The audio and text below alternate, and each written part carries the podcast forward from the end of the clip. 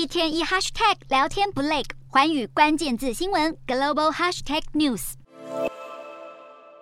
红色烈焰不断窜出，消防员布水线试图扑灭火力发电厂的大火。乌克兰东部大城哈尔科夫十一日遭到炮击。乌克兰官员表示，遭受俄军报复攻击的都是水利设施和火力发电厂，导致大规模停电。泽伦斯基在推特上控诉，俄军没有攻击军事设施，却锁定民生设备，目的是要夺取人们的光和热。停电地区受影响人口估计超过九百万，其中包括俄罗斯控制的乌国领土。不过，乌克兰官员表示，电力很快就恢复。乌克兰外交部表示，俄罗斯的攻击是在乌东遭受巨大损失和撤军后的绝望行为。不过，俄军显然完全不在意，扬言持续进行特殊军事行动。随着乌东地区战况激烈，法国总统马克宏再度扮演调停角色。十一日与俄罗斯总统普丁通电话，普丁指出愿意在国际原子能总署的参与下，就扎波罗热核电厂的局势准备进行非政治化的合作。法国总统府则在声明中表示，马克宏呼吁俄军从核电厂撤出重型和轻型武器，并遵照国际原子能机构建议，以确保核电厂的安全。而随即，乌克兰国家核电公司指出，由于核电厂已经重新连上对外电网，因此为了安全起见，核电电厂已经在十日的凌晨关闭六号反应炉的发电机组。目前这座核电厂已经完全停止运作，让周围的居民可以稍微安心一些。